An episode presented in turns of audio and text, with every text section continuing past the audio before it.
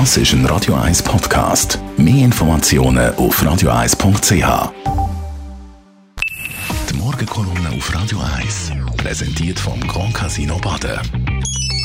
Grand Casino Baden.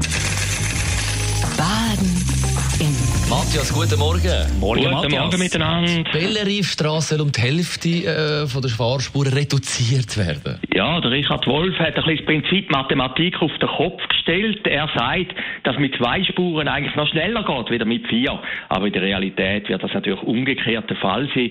Wer am Morgen schon mal dort durchgefahren ist, der weiß, das ist ein riesen Stau in der Bellerifstrasse, fast bis nach Zolliken. Und wie sollte das besser werden? Eins kann man sagen, es ist ein politisches Coup gewesen. Es hat niemand gewusst, wo er das gestern im Stadtparlament verkündet hat. Auf der anderen Seite muss man sagen, in einem Staat, wo die Demokratie so hoch geheiligt wird, dass so etwas kann passieren ist gleich verwunderlich. Nicht einmal die Verkehrskommission hat von dem Ansinnen vom Herrn Wolf gewusst. Ein halbes Jahr sollte das dauern. Ist nicht so lang, hat Richard Wolf gesagt. Nein, das ist natürlich sehr, sehr lang. Das ist so lang, wie jetzt die ganze Corona-Zeit dauert und die scheint uns rückblickend gesehen unendlich lang. Was könnte der Grund sein? Also, das erste ist natürlich, die Bellerifstrasse muss saniert werden. Der Vorgänger von Richard Wolf, Philipp Leutenegger, hat gesagt, nein, wir lösen das natürlich auf vier Spuren. Wir haben dann einen Veloweg am See entlang. Sogar die grün-liberale Partei hat einen Vorschlag gemacht und hat gesagt, man kann es ja auf drei Spuren lassen. Die Grünliberalen, ja, sind ja ein bisschen grün. Und jetzt kommt der radikale Vorschlag vom Richie Wolf, wo er sagt, auch Bewohner von der Goldküste sind dabei, Gewerbetreibende. Aber alles ein bisschen anonym. Man weiß nicht so richtig, wer dahinter steckt. Und das macht die ganze Sache sehr, sehr intransparent.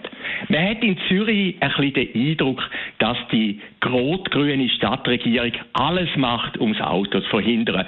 Und die von der Goldküste sind natürlich ein bisschen ein Findbild, sind reicher als die anderen, sind auch ein bisschen von außen, zahlen da keine Steuern. Also, denen schlägt man jetzt eine und nie. Der Eindruck auf jeden Fall entsteht. Gestern ist ja bekannt worden, an der Heinrichstraße werden weitere Parkplätze aufgehoben.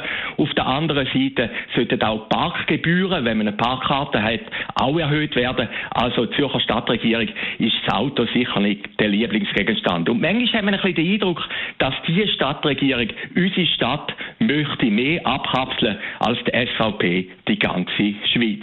Sind wir gespannt, wie das Ganze jetzt weitergeht. Es wird sicher eine riesige Diskussion geben noch in den nächsten Wochen, aber wie es eben eingesehen hat der Richard Wolf recht bekommen und das wird jetzt so passieren. Ganz am Schluss nochmal zwei Stichworte.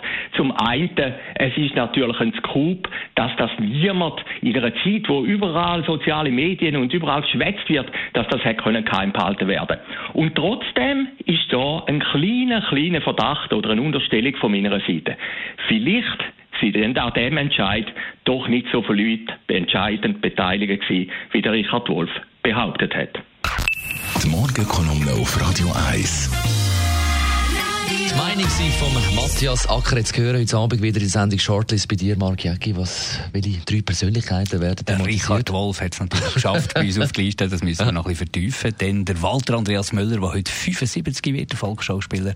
Und gestern natürlich grosser Auftritt Alain Berset, OR ist auf der Liste. Ich gehe davon aus, wenn man zu viel trinkt, man kann den Schutzkonzept nicht einmal mehr lesen. Ich weiß nicht. Gemeint ist nicht Kaffee. Aber apropos, Oh ja, das 14 Jetzt ist ab Zeit 18. für das Käfer. Das ist ein Radio 1 Podcast. Mehr Informationen auf radio1.ch.